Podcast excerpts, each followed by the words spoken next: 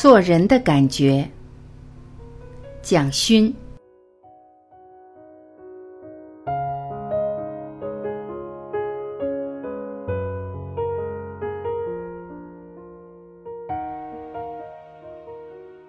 几年来，几乎所有新竹科技园的企业我都去过了。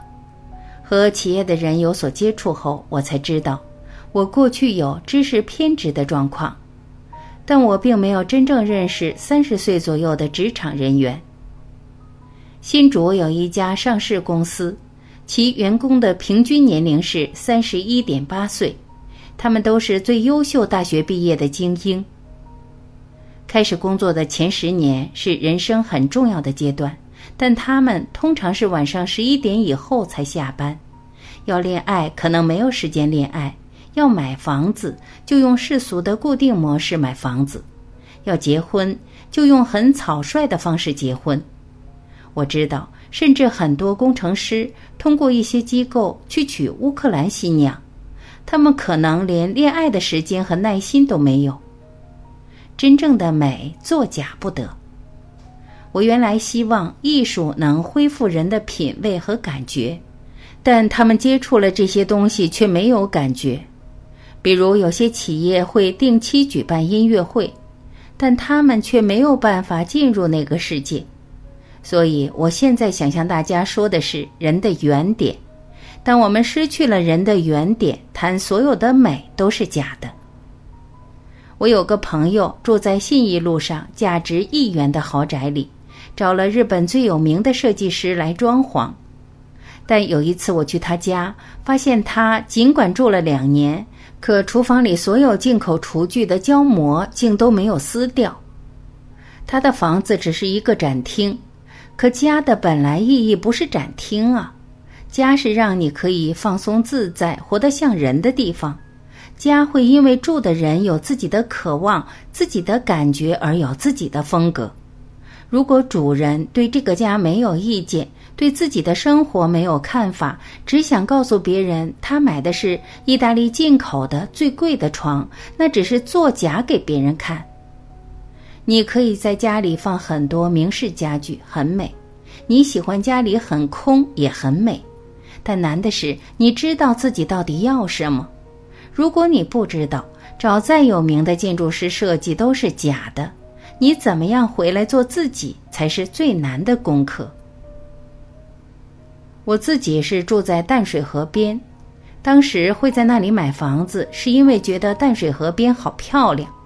但是我房子的建筑商却不知道善用那里的美景，窗户建得很小，我在房间里就觉得好难过。我找了一个学建筑的学生。他帮我开了十二扇窗，而且全部是往外推的推窗，比拉窗更有靠近河边的感觉。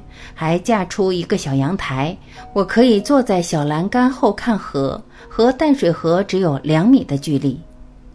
我也不喜欢隔间，所以设计师帮我用高度界定出三个不同的区域。我家最高的地方是客厅，朋友来的时候坐在最高的地方喝茶。次高的地方是书房，我在那边看书；最低的地方是我的餐厅。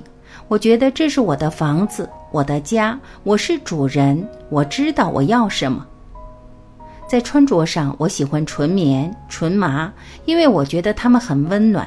材料本身有触觉上的记忆，在排汗、吸汗的过程中也非常舒服。加上我喜欢爬山，喜欢躺在草地上，喜欢在海滩卷起裤脚踩水。我喜欢这样的生活，所以我就有我的服饰特征。名牌就不适合我，因为我喜欢自在。找回人与人之间的感觉。我现在不问工程师有没有去听音乐、看展览，反而是问他们：你们在这里工作五年了。有没有人可以告诉我，公司门口的那一排树是什么树？很少有人能够回答出来。事实上，他们公司门口那排小叶橄榄的叶子漂亮的不得了，绿色会在阳光里发亮。后来我再去，就有一个员工和我说：“谢谢你告诉我这件事，我现在下班后会先看看小叶懒人再回家，所以比较不会和太太吵架了。他也问我，他五岁的女儿将来该学钢琴还是小提琴？但我建议十一点下班的他多抱抱女儿，这比较重要，因为所有的艺术讲的都是人的故事。一个孩子如果不记得父亲的体温，他将来看画、听音乐都很难被感动。如果没有人的记忆，所有艺术对他而言都只是卖弄而已。我们从年轻时开始，就因为工作忙碌，忽略了人与人之间的感觉。但工作忙碌之余，你还是一个人，你必须每分每秒提醒自己回来做人的部分。你看到了美，才会觉得这个世界是值得好好活下去的。